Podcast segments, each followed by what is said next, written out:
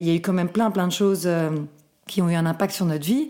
Euh, on n'a pas voulu se laisser aller dans les sentiments d'injustice, de, colère ou de peur, parce qu'en fait, c'est des sentiments euh, qui, qui paralysent.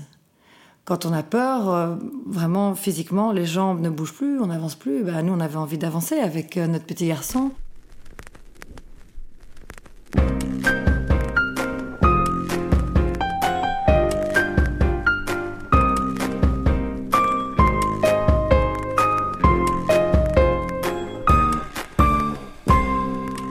J'écoute est le podcast des expériences de vie qui vous plonge dans l'intimité de récits 100% vrais et authentiques. Je suis Sophie Kertan, je prépare les sujets, j'interviewe mes invités et je monte le podcast que je confie ensuite à Thomas Seban pour le mixage. Si vous aimez mon podcast, vous pouvez m'aider à le faire connaître en écrivant un commentaire, en mettant 5 étoiles sur iTunes et surtout en en parlant autour de vous. Bonne écoute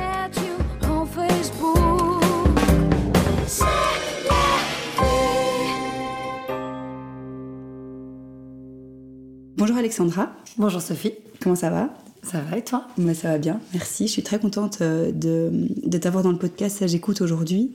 Je ne pensais pas que ce serait possible un jour puisque jusqu'il y a peu tu habitais à Manille, ouais. aux Philippines. Tout à fait. Maintenant tu as déménagé à Bruxelles. Voilà, on est de retour à Bruxelles, oui. Après 10 ans aux Philippines, c'est bien. Euh, donc euh, vous avez eu une aventure de 10 années aux Philippines. Oui. Dans cette aventure, il y a eu aussi l'histoire de Gaspard. Tout à fait. Oui, oui, je pense que c'est une histoire inspirante, donc euh, je suis ravie de pouvoir la partager. Donc tu l'as déjà partagée à travers un livre qui s'appelle Pas peur, qui vient d'être publié, euh, que, que j'ai lu évidemment, euh, mais c'est peut-être l'occasion de, de parler de cette histoire pour tous ceux qui n'auraient pas encore eu l'occasion de lire le livre. Oui, oui, bien sûr. Voilà, donc est-ce que tu peux nous dire qui est Gaspard? Oui, alors, bien, en fait, Gaspard, donc, est notre petit garçon, notre petit troisième qui est né euh, différent. Euh, et donc qui a eu une vie tout à fait euh, hors du commun, tout à fait extraordinaire et qui nous a aussi transformés. Donc c'est pour ça que, que je pense que l'histoire est bien d'être partagée, parce que c'est une histoire inspirante. Et donc en fait, Gaspard est né avec un syndrome, une maladie très rare dans son squelette, dans ses os, qu'on n'a pas détecté tout de suite. On a eu des petits signes en fin de grossesse de quelque chose qui, qui n'était pas normal, mais sans plus. Et, euh, et, même à la naissance, euh, bon, il est né en détresse respiratoire, mais les médecins de Mani euh, n'ont pas réussi à mettre le doigt sur la raison. Puis après 48 heures, en fait, il respirait bien. Donc en fait, on ne s'est pas posé plus de questions, que, de questions que ça. On a avancé.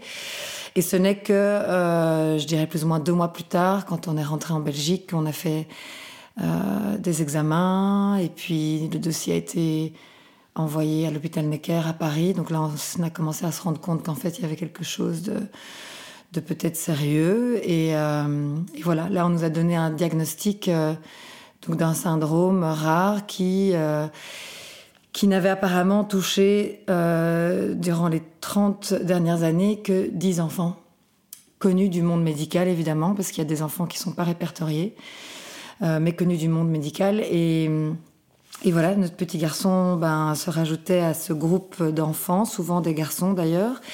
Et quand on a compris ce qu'il avait, en fait, les médecins nous ont dit que les enfants qui étaient porteurs de ce syndrome étaient décédés à la naissance ou dans les jours qui ont suivi la naissance euh, de problèmes respiratoires, justement. Et nous, euh, ben, Gaspard, il avait quoi, 8-9 semaines à ce moment-là, quand on nous a appris ça. Donc, euh, euh, bien moi, ma réaction a été euh, de me dire euh, c'est génial, il a survécu. C'est un battant, c'est incroyable.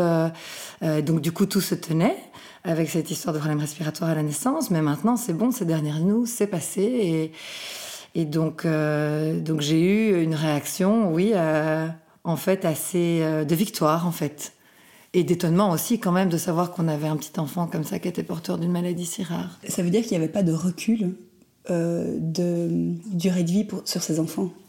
Alors voilà, donc en fait on n'a jamais eu de pronostic sur euh, Gaspard, donc on a eu un diagnostic, donc on a pu, nous avons vraiment montré les radios de son squelette par rapport aux radios d'un enfant normal entre guillemets, et donc en effet ses os n'avaient pas la bonne forme, euh, ça ne se voyait pas tellement à l'œil nu, quand il était nouveau-né. Euh, ça s'est vu de manière plus évidente euh, plus tard. Euh, mais, mais oui, personne n'a pu nous dire quel allait être son avenir parce que personne ne savait. Et pourtant, on a vraiment vu, on a eu la chance de rencontrer les, les, les plus grands chercheurs des, des dysplasies osseuses euh, en Belgique et à Paris surtout. Moi, j'ai beaucoup, beaucoup lu, j'ai fait beaucoup de recherches. Euh, euh, de tout ce qui existe en ligne. Bon, il y a pas, en fait, il y a plus de 250 cas de dysplasie. Donc la dysplasie, c'est ce qui touche le squelette. Et la dysplasie de Gaspard était tellement inconnue qu'il n'y avait rien d'écrit dessus, parce qu'il n'y avait pas assez de cas. Et donc, euh, donc oui, on n'a jamais eu de pronostic. Euh, tous les médecins qui, qui l'ont soigné, qui l'ont suivi, étaient tous aussi un peu sous son charme. C'était un petit garçon qui rayonnait vraiment, euh, vraiment. Hein. Il avait quelque chose, il irradiait d'extrêmement charmant, qui fait qu'on oubliait assez vite sa différence. Et quand on posait des questions, on n'avait souvent pas de réponse. Euh, et c'est pas parce que les médecins voulaient pas nous dire, c'est simplement qu'ils ne savaient pas. Donc ils, ils, nous ont dit, et c'était d'ailleurs ce que Gaspard nous, nous, le, nous disait aussi, même s'ils n'avaient pas encore parlé à ce moment-là, c'est vivons le jour, euh, vivons jour le jour. Vivons chaque journée comme elle vient, et puis on verra bien demain. Et en fait, c'est une très belle leçon de vie. Faut pas voir un enfant porteur d'un syndrome euh, rare pour se le dire. Je pense que cette approche de euh, attendons que les problèmes arrivent, et quand les problèmes sont là, ben on essaye de les résoudre euh, un par un, mais pas se projeter trop loin et, profiter, profiter des moments où il n'y a pas de problème, justement, des moments où tout va bien. Euh, et de la joie qui en découle. Donc, euh, c'est quelque chose qui, a changé. Donc, euh, avant, vous étiez moins comme ça à pouvoir profiter de, chaque jour qui venait? C'est difficile à dire. je pense qu'on a un peu ça en nous, mon mari et moi. on est des, on est tous les deux des gens. on a, on a envie de profiter de la vie. On a envie de profiter de la vie tous les deux. Donc ça, c'était quelque chose qui était en nous à la base. Et d'avoir un enfant comme Gaspard, euh, bien ça, ça a fait encore plus émerger cet aspect de nous.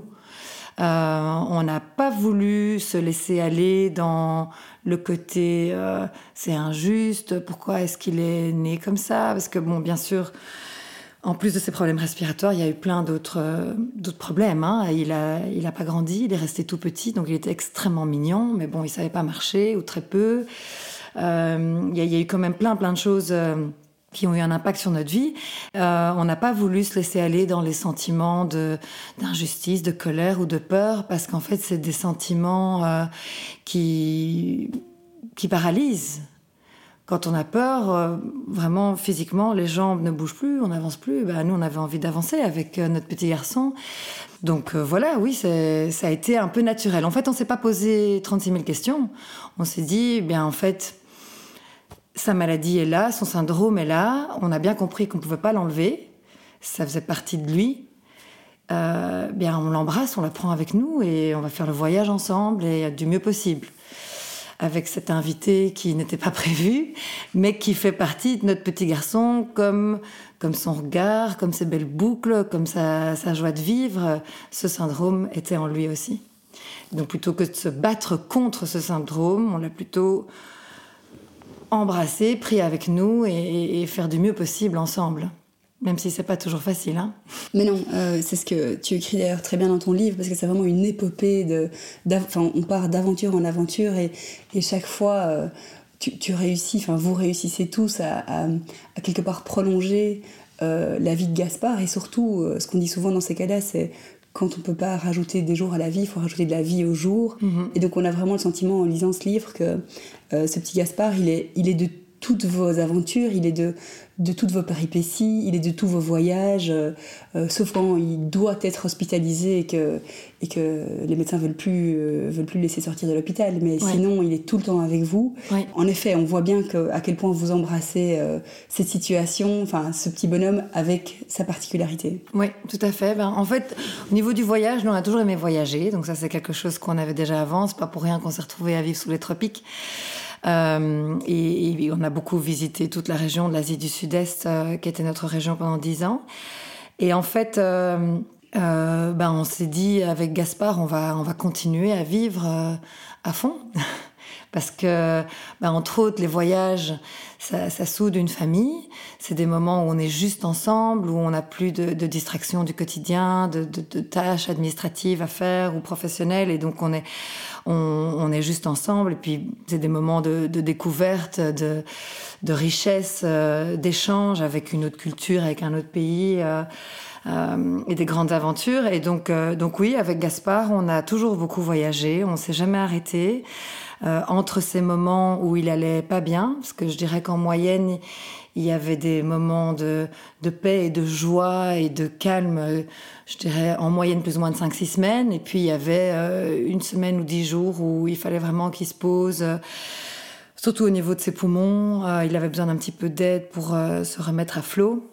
Et donc euh, les moments entre, entre les moments de crise, les moments de, de, de, joie qui rythmaient notre vie, eh bien on en profitait pour faire plein de choses. Euh, et donc on a, on a beaucoup voyagé. On a voyagé euh, déjà aux Philippines, c'est un, archipel, donc on a été sur plein d'îles. On a été au Cambodge, en Thaïlande, en Nouvelle-Zélande. Tout ça sur ces trois petites années, euh, il a pas mal bourlingué avec nous et donc il était tout le temps sur un sac à, dans un sac à dos que mon mari et moi on se passait vu qu'il marchait peu. Et, il adorait ça. Quand il était sur notre sac à dos, il sentait que nous, on était contents déjà. Donc ça, je pense que ça lui faisait plaisir. Et je, je ressens ses petites mains dans mes cheveux, ou alors il me racontait des petites choses à l'oreille. Euh, donc autant physiquement, il avait clairement un retard, autant mentalement, il était tout à fait normal. C'était un petit garçon euh, très très éveillé, euh, très intelligent qui a été élevé en français et en anglais. Il parlait les deux langues. Hein, donc, euh, si petit qu'il était, il impressionnait déjà pas mal. Et, et, donc, oui, il a, il a beaucoup voyagé avec nous. Euh, euh, et, et, il touchait, il touchait les, les cœurs de toutes les personnes qu'on rencontrait. Donc, ça, c'était aussi très émouvant de voir que toutes ces nouvelles personnes qui, qui croisaient notre notre périple était tout de suite attiré par lui. Il n'y a, a, rien à faire, il y avait quelque chose de spécial qui, qui irradiait de lui. Et, et, voilà, donc oui, on a toujours beaucoup voyagé. Bon, on a eu des aventures euh, parfois euh, difficiles, euh, mais qu'on a, qu'on a réussi à, à dépasser ensemble. J'ai lu dans ton livre qu'il avait fallu atteindre la frontière thaïlandaise, c'est ça? Oui. Et, et que tu as dépassé toute une file de gens en colère. Oui, alors ça c'était un grand périple parce que donc on était au Cambodge à ce moment-là. Et euh, malheureusement Gaspard est tombé malade.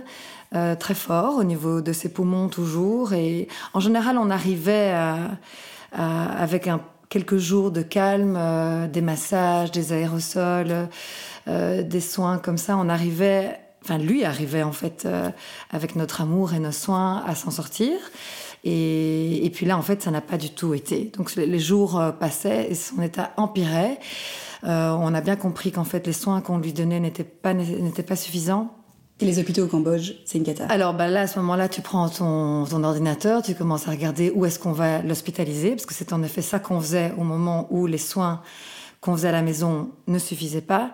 Et en fait, là, tu te rends compte euh, qu'on est dans un des pays les pires au niveau des soins médicaux. Euh, ce qu'on savait pas, parce que les Philippines, même si c'est un pays en voie de développement, c'est un pays où il y a des bons hôpitaux, des hôpitaux privés évidemment, mais c'est des bons hôpitaux avec des médecins formés aux États-Unis, etc., avec tout le matériel qu'on a chez nous. Donc, euh, donc nous, assez innocemment, on était très naïfs. Hein, on, se disait, bah, toute la région et comme ça, c'est des pays pauvres, mais qui ont des bons hôpitaux. Et puis en fait, euh, en fait au Cambodge, on s'est rendu compte qu'il n'y en avait pas des bons hôpitaux. Il n'y avait même pas de bons médecins. Les médecins achetaient leurs diplômes, qui ils faisaient payer les consultations chères et méchants aux expats pour donner des, soins très mauvais. Parce qu'on a donc vu un médecin à Siem Reap qui nous a donc prescrit des antibiotiques et qui malheureusement n'était pas bon. Et donc au bout de, de 48 heures ou 72 heures d'antibiotiques, où normalement ton état est quand même bien meilleur, ben son état a continué à empirer. Donc là on s'est dit ok, il faut faire quelque chose. On s'est dit on va aller à la, capitale, à Phnom Penh, qui était à 500 km, et là il y aura des bons hôpitaux. Et en fait euh, non, tous les sites disaient, tous les étrangers disaient fouillez le Cambodge si vous êtes malade, euh, ça va être pire si vous allez dans les hôpitaux. Euh, et donc bah là, on était quand même mal parce qu'il était très très mal. C'est vraiment une des fois où il était le plus mal. Et la décision a été de ne pas prendre l'avion. Il était plus capable de prendre l'avion et donc de, prendre la voiture et d'aller à Bangkok. qui, par contre, a d'excellents soins médicaux. Bangkok et Singapour sont les deux meilleures villes pour se faire soigner en Asie. Et donc, on s'est dit, c'est à 500 km, on peut les faire. 500 km, ça se fait. Et à l'hôtel, ils nous ont juste dit, il faudra changer de voiture entre euh, le Cambodge et la Thaïlande. C'est pas grave, nous, on se dit, c'est vraiment pas du tout un souci. On y va, on va faire ces 500 km. Et, et on a commencé à rouler. Le Cambodge, ça a pris du temps. Euh, parce qu'il n'y a pas vraiment d'autoroute. Oui, les routes sont pas terribles. Voilà, il y, a des chiens partout, il y a des tricycles. Enfin, on avançait très lentement. Le petit, ça faisait 3-4 jours qu'il se nourrissait plus, qu'il ne buvait plus. On le nourrissait à la seringue. Euh, avec de l'eau qui, qui, coulait sur sa joue. Enfin, on voyait qu'il était vraiment proche d'être déshydraté. Et alors, on est arrivé, à un moment, la voiture s'est arrêtée au milieu d'une cohue pas possible. Et le chauffeur nous a fait comprendre qu'on devait descendre de la voiture. Il parlait ni français ni anglais c'était pas du tout une, euh, une frontière, quoi. Pour moi, c'était un marché. Et, en plus, il faisait super chaud à l'extérieur. On était dans, l'air conditionné de la voiture, mais il était presque 11 heures euh, du matin. Et donc, on a compris que de toute façon, ce chauffeur n'allait plus nous amener, amener nulle part et qu'on devait sortir. On n'avait pas le choix.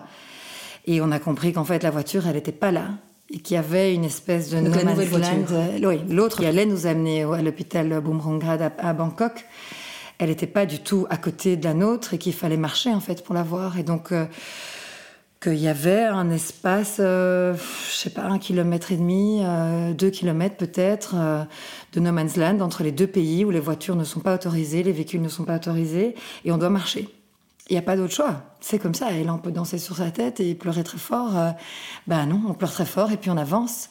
Et donc, on a marché. On a marché sans savoir pour combien de temps, avec nos, nos grosses valises à roulettes. Euh, nos trois enfants. Parce qu'on a, les deux grands qui étaient un peu petits à l'époque. Qui étaient petits, hein, qui avaient 5 et 4 ans, euh, euh, ou 5 et 3 ans même. Et donc, on, on s'est lancé dans cette cohue de, de gens euh, locaux, euh, plein de poussière, une chaleur de 35 degrés avec Gaspard dans la poussette euh, qui était de plus en plus pâle et qui toussait de, de plus en plus. Enfin, c'était vraiment, euh, on savait pas très bien ce que la minute d'après allait nous apporter. Et t'avais peur à ce moment-là? Qu'est-ce, qui te, c'est quoi qui t'envahissait comme sentiment? Euh, Oui, oui, j'avais peur de ne de, pas y arriver à cet hôpital. Et, et, plus, plus on avançait, plus on se retrouvait dans, des, dans une situation euh, catastrophique. Parce que de l'hôtel à Bangkok où on n'était pas bien, lui n'était pas bien et on n'arrivait pas à le soigner. Puis dans cette voiture où on n'avançait pas, euh, puis on se retrouve maintenant à pied euh, dans une ruelle pleine de poussière, au milieu de, gens euh, qui poussent des charrettes avec des animaux, avec un soleil de plomb. Il faisait tellement chaud, on, transpirait tous.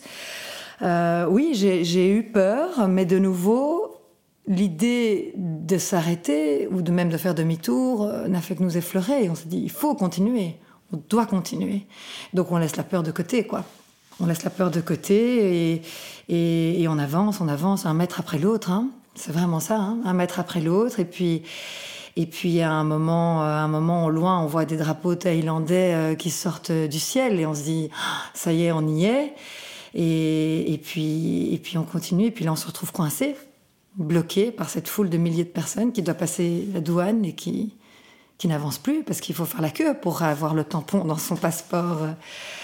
Et, donc, euh, donc là, par contre, là, ça a été non, là, c'est pas possible. Quoi. On peut pas faire la queue. On doit, on doit avancer. Donc, euh, donc moi, j'ai dépassé tout le monde. Je tapais dans les mollets avec la poussette de mon bébé. Euh, je disais bébé malade dans, toutes les langues que je connaissais. Et, et, voilà, on y est finalement arrivé. Mais et puis après, on a encore dû rouler pendant trois heures. Hein. On n'y était pas encore en fait. Hein. L'hôpital n'était pas juste derrière la frontière, hein. donc on était cette frontière des, deux côtés du pays était dans des, quartiers euh, très très pauvres. Hein. Il n'y a aucun touriste qui passe par là. Les touristes passent pas euh, par cette frontière-là. Donc c'était vraiment des, manières de se transporter entre les deux pays euh, pour les locaux euh, dans des conditions pas possibles. Et, donc voilà. Mais on y est finalement arrivé. On y est finalement arrivé. Euh, je suis sortie de cette voiture euh, comme une louve euh, avec mon petit. En claquant la porte, je suis entrée dans cet hôpital d'un luxe innommable avec des grandes colonnes de marbre, des diamants partout. Enfin, je me croyais dans un film, mais je cherchais qu'une chose, c'était de qui pouvait prendre mon enfant, le prendre de mes bras, le laisser s'en occuper. Quoi. ça. Et là, quelqu'un m'a vu et en fait, on nous attendait parce qu'on avait bien sûr téléphoné, on avait prévenu de notre arrivée. Ils nous attendaient beaucoup plus tôt. On les avait appelés le matin. Il était 18 heures passées quand on est arrivé, mais ils nous attendaient. Et, là, ils ont compris qui j'étais. Ils m'ont pris Gaspard des mains. Ils m'ont dit on fera les papiers plus tard, montez directement. Et, là, enfin, enfin, c'était une phrase sensée dans ma journée. Et donc, je, les ai laissés partir avec mon petit bébé, euh, euh, qui avait quoi, 9-10 mois à l'époque. Et, euh, et, voilà. Donc, mais bon, il, a échappé belle. Il, il était courageux aussi, hein, et je pense qu'il avait envie de, de, vivre avec nous ces quelques années. Hein, donc, il s'est accroché. Mais on a eu quelques moments comme ça de, de grande détresse. Et, et oui, si on nous l'avait dit que ça, c'était, ça se serait comme ça, on n'y serait pas allé. Mais quand on est dedans, en fait, on ne peut pas faire marche arrière. Hein. Il, faut, il faut continuer, il faut y croire, en fait. Je pense que la confiance en la vie aussi euh, euh, est importante. Hein. Moi, j'ai confiance dans la vie. Hein. J'ai confiance dans la vie. Je pense que la vie, c'est un cadeau qu'on reçoit.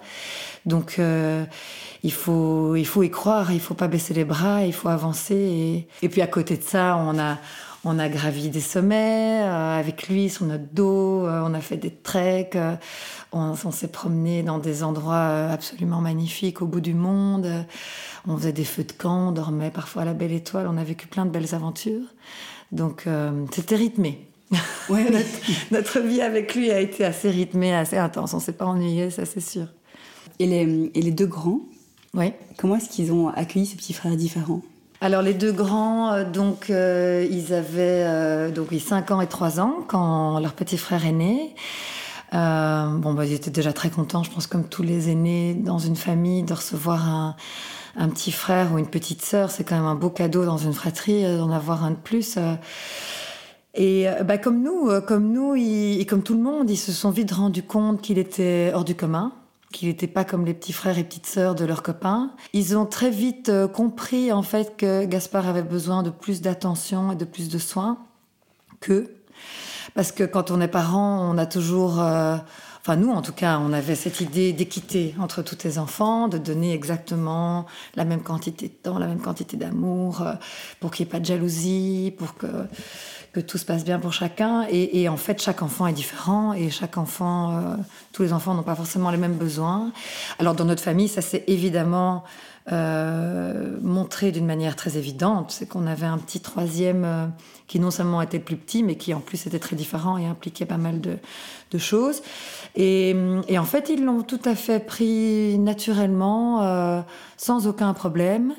Et au contraire, hein, au contraire, euh, euh, Sarah qui avait 5 ans, qui se croyait très grande, hein, à l'époque euh, c'était la fille aînée, pourtant elle était toute petite, mais me disait souvent non mais c'est bon, reste avec Gaspard, je vais m'occuper, je je vais m'occuper du reste. Alors elle allait dans la cuisine, elle faisait ses petites affaires pour nous laisser du temps parce qu'on passait beaucoup de temps avec lui. En fait, euh, un peu, on avait un très grand tapis de jeu dans notre salle de jeu et, comme il se déplaçait peu, ben, on passait beaucoup de temps en fait sur ce tapis, couchés, euh, les uns sur les autres, à se faire des câlins, à se faire des guilis, euh, à lire des livres. Et alors, on avait mes deux aînés mais donc petits qui, qui, gravitaient autour de nous comme ça, comme des électrons, qui se couchaient un peu avec nous, et puis qui bougeaient, et puis qui revenaient, et puis qui apportaient des jouets, et puis qui profitaient d'un moment câlin, et puis qui repartaient. Et donc tout se passait autour de ce petit tapis où il y avait Gaspard et, et qui avait envie à ce moment-là de prendre des câlins. Il donnait beaucoup de câlins. Il était très très câlin, très charnel. Et comme on habitait dans un pays où il, fait, faisait 30 degrés de moyenne, bah on était on était très peau à peau, hein, parce que lui, il, vivait en lange ou, quasi. Euh, très peu vêtu, hein, parce qu'il faisait chaud, et, ben, nous, on était avec des petites robes à bretelles, et donc on était très très fort, euh, peau contre peau.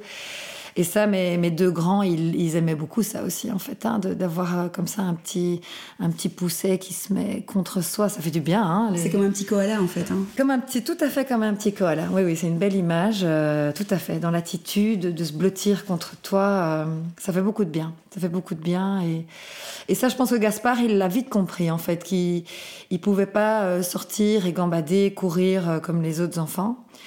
Et donc, de nouveau, plutôt que d'être frustré, bah, je pense qu'il en a tiré le meilleur parti, de se dire, ben voilà, j'ai je, reste là, je vis avec ceux que j'aime et, j'en profite bien. Et, et oui, c'était vraiment un petit garçon qui n'a jamais montré de signes de frustration ou de colère. Hein. C'est assez incroyable à dire, mais parfois je me dis, mais est-ce que c'est ma mémoire qui fait que? Mais en fait, quand j'en parle autour de moi, avec mon mari, avec mes deux grands, avec la famille, je dis non, on il est, les terribles tous. Gaspard n'est pas passé par là, hein, où on tape des pieds, on s'énerve. Il était très sage, hein. il avait déjà beaucoup de sagesse en fait. Hein, Qu'est-ce qu'il savait de, sa différence? Bah, Qu'est-ce qu'il savait euh, euh, Je pense qu'il s'en est rendu compte assez vite, hein, quand même, euh, qui, grandissait différemment des autres. nous, on lui disait souvent qu'il était différent, qu'il était tellement mieux que les autres, en ah fait. C'est ça qu'on lui disait. Que c'était beaucoup plus chouette d'avoir un petit garçon comme lui à la maison que tous les autres. Euh, qui font plein de bêtises et qui, qui disent non, qui courent partout, qui s'enfuient dès qu'on les regarde pas. Donc oui, on lui, on lui parlait de, cette différence de temps en temps, mais plutôt sur le côté, mais qu'est-ce qu'on a de la chance en fait? Qu'est-ce qu'on a de la chance d'avoir un petit garçon comme ça qui, qui, sort, euh, qui sort du lot, qui est vraiment unique. Et, euh, et c'était quelque chose que, que son frère et sa sœur disaient souvent. J'entendais dans les discussions qu'ils avaient avec leurs copains bah, en fait, mon petit frère, il n'est pas comme, euh, comme les autres, il est différent. Euh. il est petit, il restera toujours petit et c'est très chouette. Enfin, c'était émouvant de les entendre en parler comme ça d'une manière aussi simple, sans cacher. On n'a jamais voulu cacher. Euh, je crois que c'est pas le but non plus hein, de, de, de, cacher. Et donc, dès, qu'il était bien, on le sortait, on faisait plein de choses avec lui. La dernière année de sa vie, il allait à l'école le matin. Donc, aux Philippines, quand on a deux ans, deux ans et demi on va à l'école que le matin et, et nous on s'est dit on va le mettre à l'école, on va lui permettre d'avoir des amis, euh, d'apprendre plein de choses, hein, parce que même si on marche pas bien, en fait, on apprend plein plein de choses. Et il adorait l'école. Il a appris plein de petites chansons par cœur. Et il a appris à écrire son nom, à dessiner. Euh, et, euh, là aussi, à l'école, hein, son institutrice était complètement sous son charme. Les petits enfants de deux ans, deux ans et demi se comportaient d'une manière très belle avec lui instinctive, hein, parce qu'à cet âge-là, on raisonne pas vraiment les enfants, mais instinctivement, il protégeait le petit Gaspard, euh, euh, il l'aimait autrement. Il, euh, m'avait raconté que ben, tous les jours, ils vont à la plaine de jeu et ils doivent passer par un petit couloir pour y aller, entre la classe et, la sortie de l'école. Et, que souvent, ils croisaient d'autres enfants qui en revenaient, vu que les horaires de, jeu n'étaient pas les mêmes d'une classe à l'autre. Euh, et, l'institutrice m'avait raconté, elle était très émue quand elle me l'avait dit. C'était magnifique de voir qu'au moment où, ils enfants, comme elle disait, les enfants de sa classe, étaient dans le couloir pour se diriger vers la plaine de jeu, ils entouraient Gaspard. Ils l'entouraient. Euh, lui se déplaçait avec une petite tribune, donc un petit trotteur qui poussait. Donc il arrivait quand même à se déplacer sans adulte. Euh, donc il poussait sa petite tribune, un peu comme un petit vieux, hein, comme ça. Il avait sa toute petite tribune, elle faisait 40 cm de haut. Euh, et ses copains de classe, euh, de deux ans, deux ans et demi, donc tout petits, l'entouraient. Pour éviter les bousculades Pour éviter les grands, parfois de 4-5 ans, qui revenaient de la plaine de jeu en courant, hyper excités. Et pour que eux prennent les coups et pas lui.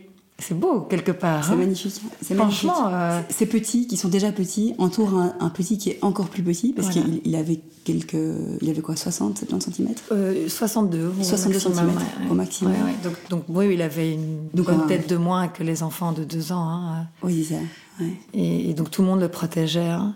Et, c'est, en fait, c'était une protection, mais c'était aussi beaucoup de, de, compassion, en fait. Juste de comprendre que voilà, il n'a pas les mêmes euh, forces que les autres et, donc on va on va l'aimer comme ça et on va lui donner tout ce qu'on peut pour qu'il se sente bien. Et donc déjà des tout petits, moi je trouvais ça assez incroyable.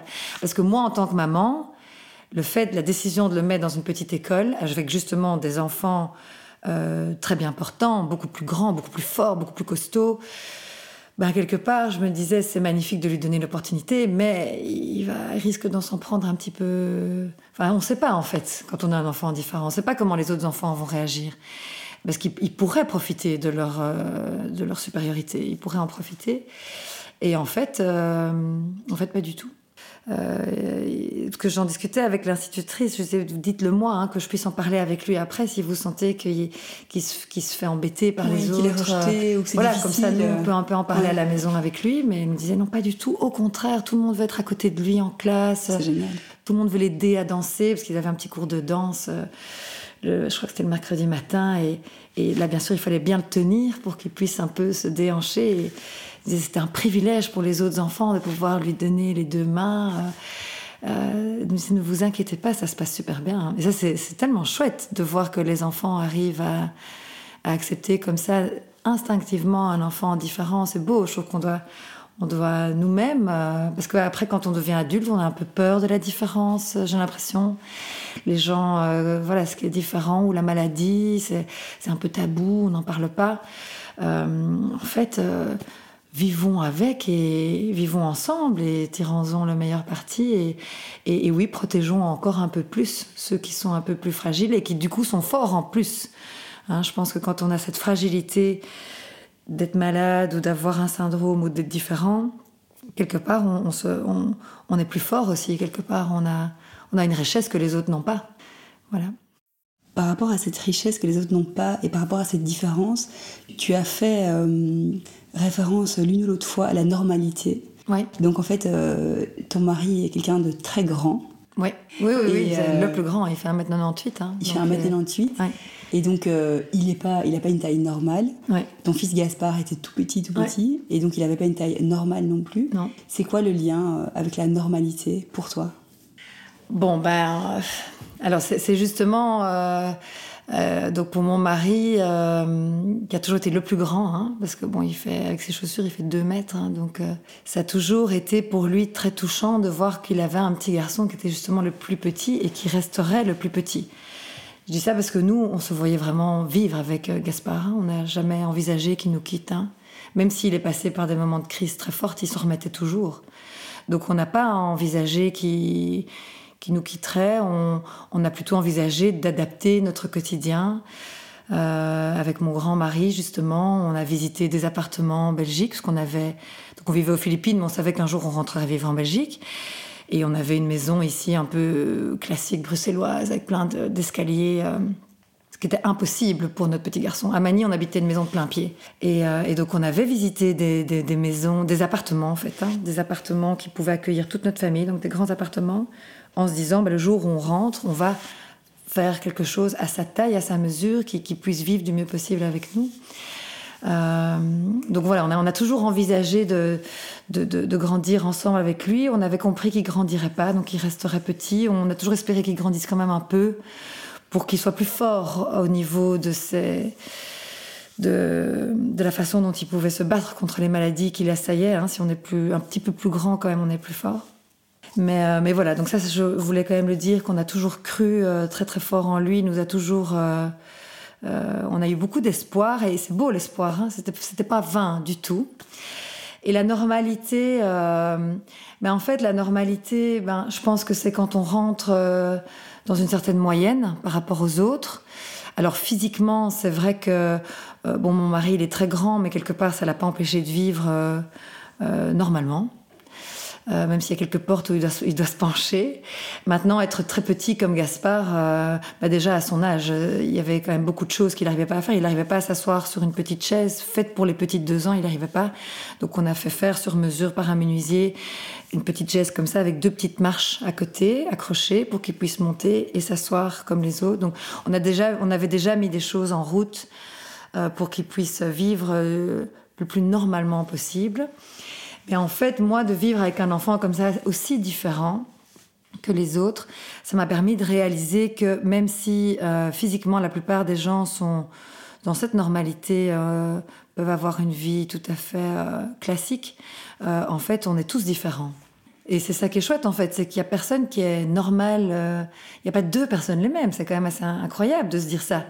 Même dans une fratrie. Hein, c'est- Même dans une fratrie, et même surtout dans une fratrie. Enfin, toi, tu viens d'une grande fratrie, tu as plusieurs enfants aussi, euh, euh, ben, moi aussi, et, et- et- et de même parents, c'est incroyable de voir la diversité. euh, Et, même, et euh, même, j'ai envie de te rajouter euh, pour, pour toi et tes filles et, et tous ceux qui se, se reconnaîtront, mais parce que tu as, eu des petites jumelles après, après la mort de Gaspard, Ouais, et même tes jumelles, elles sont complètement différentes. complètement différente. ouais. Alors qu'elles Ouais, étaient dans le même ventre, au même moment, qu'elles sont nées le Tout même jour, conçues en même temps. Tout à fait, tout à fait. Donc, euh, oui, oui, oui. Donc cette normalité, en fait, pour moi, c'est une histoire de bouquin, quoi. C'est qu'on essaye de, de mesure, d'analyse, de mesure, voilà, et de donner une espèce de norme pour que, que c'est rassurant aussi. Hein. Je pense que et ça aussi, quand on est parent, on est quand même lancé dans une aventure magnifique. Hein, parce que c'est quand même un truc de dingue de devenir parent du jour au lendemain, d'accueillir un petit être, euh, d'en être responsable, de, de, de l'élever, l'éduquer, et donc avoir des livres. Je lève mon enfant et tous ces livres qu'on reçoit à la naissance de notre premier, ça rassure. Ça rassure aussi, en fait, simplement de se dire Ah ben donc il faut qu'il mange ça. En fait, sur Gaspard, il n'y avait aucun livre. Il n'y avait rien. On avait aucune norme, aucun repère. Et donc, on a dû accepter de vivre au jour le jour. Et en fait, je crois que avec chaque enfant, c'est ça. Avec chaque enfant, on doit essayer. Enfin, il faut se dire, ça va pas être comme dans le livre, quoi. Mhm. Euh, et même ce serait super euh, ennuyeux, quoi, qu'on soit mhm. tous dans ce livre. parfois, parfois un peu, euh, comment dire, reposant, mais. oui, parfois reposant. Non, non, il faut, il faut des moments de, de, routine et de, de, repos et de calme. Mais c'est magnifique de se dire que tous nos enfants sont, sont exceptionnels. Hein. Ils, sont, uniques, ils sont uniques. Mhm. Et, donc, et donc, ils se développent de la, manière, de la meilleure manière qui soit. Et nous, on les entoure du mieux possible avec beaucoup d'amour, avec aussi l'aide de l'école et de, tous les adultes et de tous les enfants que eux vont croiser dans leur vie. Mais finalement, il n'y en a pas un qui est normal, moi, je trouve. Ils sont tous exceptionnels. Mhm. C'est assez gai, quoi. Mhm. C'est chouette de dire ça. Il n'y en a pas un qui est normal, ils sont tous exceptionnels. Ouais. Ouais, ouais, moi, moi je le crois vraiment. Et donc, moi, finalement, bah, la vie a fait que je suis maman de cinq enfants. Ça, c'est un truc de dingue, hein, parce que si on en avait parlé. Euh, il y a 20 ans, j'aurais ri euh, très très fort. mais, mais donc Gaspard, il a, avec tout son côté magique, euh, euh, donc, donc il nous a quittés. Hein, et, même si, si quelque part c'était écrit, ben nous, ça nous a surpris. Enfin, le jour de, de son départ, on s'y attendait pas, en fait. Hein, donc, Mais c'est ça que tu disais juste tout à l'heure, c'est que l'espoir a continué à vous habiter. Et à aucun moment, en fait, chaque bataille gagnée, euh, voilà, laisser du répit jusqu'à la suivante. Mais la suivante allait être gagnée aussi. D'office. Pour nous, c'était comme ça. C'était à aucun moment vous avez envisagé, parce que vous avez quand même visité des appartes euh, à sa mesure, etc. donc vous vouliez rentrer à Bruxelles avec lui et qu'il puisse grandir, avoir 10 ans, 15 ans, 20 ans, trouver un job. Oui, oui, oui. On a même, on a même eu des discussions sur sur les jobs justement qu'il pourrait faire euh, parce qu'il y, y, a plein de très beaux métiers où on n'a pas besoin de l'usage de ses jambes mais on n'a pas besoin d'être grand donc on se voyait vraiment avancer avec lui. Oui, oui, tout à fait. Et on a avancé, on a avancé du mieux possible, le plus longtemps possible, je crois. Et puis, et puis en fait, en fait, voilà, il nous a quittés une semaine avant son troisième anniversaire. Euh, euh, bon, voilà, c'est la pire chose qui peut arriver, hein, de perdre, de perdre son enfant. Euh, mais quelque part, c'était un conte de fées, ce petit garçon son, histoire était tellement spéciale, tellement exceptionnelle, il irradiait tellement, il avait une telle sagesse. Euh, c'était vraiment un conte de fées, et les contes de fées se terminent à un moment. Donc, euh, donc voilà, c'était vraiment un petit pousset. Et puis quand il est, quand il est décédé, euh, bon, ben moi je, je, suis tombée en dépression, hein, je pense qu'on peut le dire. La, la, magie, la plus grande magie de ma vie était partie. Hein, donc se lever le matin, trouver une raison. Euh, c'était pas facile, hein, c'était pas facile du tout. Euh, j'avais mes, mes, deux petits euh, qui étaient toujours là, qui me maintenaient un petit peu. Mon mari qui m'a vraiment porté psychologiquement et physiquement dans tous les sens du terme. Il a vraiment été un roc pour nous tous. Mais c'est vrai que, en fait, c'est ça qui est difficile quand on perd une personne qui a besoin de tellement de soins. Et ça, je pense qu'il y a beaucoup de, de gens qui peuvent euh, euh, raisonner avec ça, c'est qu'on doit s'occuper d'une personne malade ou d'une personne qui souffre ou qui a besoin de soins euh, importants. Et en fait, ça nous fait du bien de l'aider, on voit que ça soulage, et puis ça nous occupe beaucoup. En fait, hein, ça, ça, occupe mentalement, physiquement tout le temps. On est tout le temps occupé, et puis du jour au lendemain, ça s'arrête. Et puis qu'est-ce qu'on fait de, de tout ce qu'on a à donner? Alors on en fait quoi? De, tout cet amour qu'on a, de tout ce soin qu'on a envie de donner. Euh, on le donne à qui On le donne comment euh, C'est ça, qui est dur. Ça veut dire que du jour au lendemain, tu es privé de pouvoir offrir. Offrir. Ouais. Et je crois que c'est ça qui est dur quand quelqu'un nous quitte. Tu vois C'est que il y a le manque, mais il y a aussi tout cet amour qu'on a envie de continuer à donner. Et ça, tous les quatre, on s'est retrouvés dans la même situation. Parce que tous les quatre, on avait l'habitude de beaucoup lui donner, de lui donner beaucoup plus qu'aux autres. Et du jour au lendemain, bah, il n'était plus là. Et donc, on s'est retrouvés tous les quatre avec cette, cette quantité d'amour euh, toujours à donner. Euh, et puis, on se retrouvait face à un grand vide. Euh, alors, on pouvait se la donner entre nous, mais c'est pas la même chose. Hein. C'est pas du tout la même chose.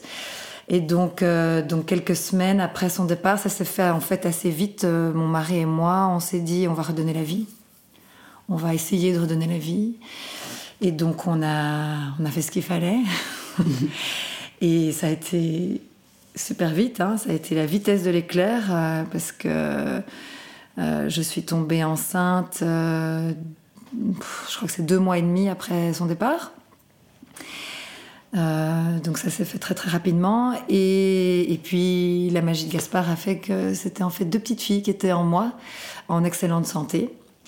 Euh, et donc ça, on s'y attendait pas et c'était un beau cadeau. C'était vraiment le, le, plus beau cadeau qu'on pouvait faire dans notre fratrie. Donc maintenant, on a les deux grands et les deux petites euh, qui donc ont 9 ans et 7 ans et demi de moins que mes aînés. Euh, et qui sont absolument magnifiques et, et, qui nous ont permis justement de nous occuper de nouveau et de donner beaucoup d'amour et de, et de, soins à ces deux petits bouts de chou euh, qui sont arrivés dans notre vie, qui ont maintenant presque 4 ans. Elles ont rempli le, votre besoin d'offrir parce que oui. les petites jumelles, c'est quand même un peu de boulot, quoi. C'est du boulot, ça c'est sûr. Et, euh, et, puis quand les filles sont arrivées, ben voilà, on était tous de nouveau très occupés et on a été bien aidés par par notre nounou. Euh, aussi psychologiquement, en fait, moi j'ai vraiment fait une grossesse pas facile, hein, parce que j'étais en plein deuil. Hein, donc, euh, donc ces deux petites filles ont été conçues dans beaucoup d'amour, mais dans beaucoup de tristesse aussi. Hein, donc c'est assez particulier. Je pense que la grossesse que j'ai eue, c'était pas du tout la même que les trois autres grossesses. Et, euh, et, donc l'accouchement a été difficile aussi. J'étais très faible, j'étais très très faible dans les premiers mois de la vie de mes jumelles. Et, et, donc heureusement que... T'avais du relais. On avait du relais et ça nous a permis euh, de bien grandir avec elle, de sortir la tête euh, hors de l'eau et, et, de reprendre. Et, et, Gaspard vit en chacune d'elles. Hein. Ça c'est vraiment... C'est leur deuxième prénom d'ailleurs. Elles s'appellent toutes les deux. Elles ont leur prénom et puis c'est Gaspard sur leur carte d'identité. Voilà, c'est vraiment... Je pense qu'il a fait de son mieux jusqu'au bout. Jusqu'au bout, il a... Il est comme une petite fée clochette comme ça. Il a éparpillé ses brins de magie... Euh, et d'amour euh, jusqu'au bout. Et puis, euh, et puis il est toujours, toujours en nous. Hein. tu ressens son, son aura, sa présence, sa magie au quotidien? Alors je le, je le ressens. Ben, ça remplace pas le manque. Hein. Je ne vais pas mentir. Hein. S'il y a des, des parents euh, qui viennent de perdre un enfant, qui m'écoutent, le manque, il est toujours là, il sera toujours là. Donc, euh, donc euh, maintenant, il faut. Moi, je me dis souvent, voilà, s'il y a un manque, c'est qu'il y a quelque chose qu'on a aimé très fort qui n'est plus là. Et donc on a eu la chance, moi j'ai eu la chance de vivre trois ans avec lui. Euh, C'était une chance énorme et c'est pour ça que je ressens le manque. C'est qu'on a, on a, j'ai reçu tellement, j'ai donné tellement et tout s'est vraiment passé. Donc pour ceux qui perdent, qui perdent quelqu'un qu'ils ont aimé, le manque reste, mais il faut se dire, mais tout s'est vraiment passé. On a vraiment vécu avec cette personne, avec avec mon fils, avec ma mère, avec mon frère, avec mon, mon père, enfin avec, avec cette personne, j'ai vécu tous ces beaux moments intenses qui font qu'aujourd'hui ça me manque, mais, mais je les ai vécus, quoi. Ils sont en moi, ils sont toujours là. Et ils resteront toujours là. Donc ça, ça c'est quelque chose que moi je me dis souvent. Le fait d'avoir écrit le livre, de pouvoir partager l'histoire, évidemment, ben, ça le fait revivre encore plus. Mais le manque est toujours là. Oui, euh, c'était chouette de vivre avec lui. C'était chouette, euh, c'était beau. C'était beau et c'est triste que ce soit fini, que ça, en fait, ça peut jamais recommencer, quoi. C'est ça, en fait, quand quelqu'un s'en va pour toujours, c'est, on sait que, que l'histoire est terminée. Euh. Alors moi, on m'a souvent dit, tu verras, le temps va t'aider, euh, laisse, laisse au temps l'occasion de t'aider. Euh, je, je, lui ai donné cette opportunité au temps de, de m'aider. Non, parce que bon, quand on perd un enfant, il y a plein de choses qui se passent dans ta tête. Hein. Tu, tu te dis, euh, voilà, est-ce que ça vaut pas la peine de tout arrêter de... Enfin voilà, il y a plein de... À quoi bon? À quoi bon? Voilà, à quoi bon, tout à fait. Euh, euh, et en fait, si on donne l'opportunité au temps de faire son travail, je pense que le temps n'enlève pas le manque, n'enlève pas la tristesse non plus. Par contre, le temps te permet de vivre des beaux moments à nouveau, de vivre des moments pleins de joie, pleins d'amour à nouveau, et que donc c'est encore possible. Euh, parce qu'il y a plein de beaux moments dans la vie. Euh, la vie est belle, je pense. La, vie est, est, pleine de hauts et de bas, mais, mais il y a quand même des beaux moments. Il y a des choses qui valent la peine. C'est un cadeau, comme les trois années qu'on a eu avec lui, c'était un cadeau. Et donc il faut laisser l'opportunité au temps de nous offrir ces cadeaux à nouveau. Mais autrement mais autrement et avec d'autres personnes, avec les enfants. Bon, ben voilà, moi j'ai la chance d'en avoir d'autres. Euh, et puis la famille, les amis, euh, et puis même aussi ce que la vie nous offre, hein, un, lever de soleil, un papillon qui passe, euh, des rires qu'on entend dans la rue. Enfin, il y a plein de choses qui font sourire en fait et qui font oublier justement la tristesse. Donc, en fait, c'est possible d'être triste et heureux en même temps. C'est vraiment possible et c'est beau quelque part. Euh, donc voilà, donc je pense qu'il faut laisser à la vie euh, l'occasion de nous retirer vers le haut après nous avoir bien poussé vers le bas. Euh, ça vaut la peine, ça vaut la peine, ouais. En confiance. Voilà. Merci Alexandra, on arrive à 49 minutes d'enregistrement. Ah oui, quand même déjà, je parle beaucoup. non, c'est très bien. Est-ce que tu voudrais du coup dire, j'aime alors d'habitude je dis le mot de la fin, mais en fait il y a tellement d'espoir dans ton témoignage que voilà, est-ce que tu veux dire, euh, est-ce que tu veux terminer ce podcast par, euh, par quelque chose? Euh Écoute, un petit mot pour terminer. Je pense que il faut continuer à être inspiré par, par ceux qu'on aime, par, par les gens autour de nous, avoir confiance en la vie, ne pas avoir peur. C'est pour ça que c'est le titre de mon livre, pas peur. Je crois que c'est vraiment important de ne de, pas baisser les bras, de, de, s'entourer de tout ce qu'on peut. Alors si c'est la médecine, c'est bien, mais pas oublier qu'il y a aussi tout le côté euh, humain qui est très important, euh, l'amour, euh, et, continuer à avancer un, pas après l'autre et que, que la vie nous offrira des beaux moments avec ceux qu'on aime et ceux qu'on a aimés encore. Voilà. Merci beaucoup. Merci.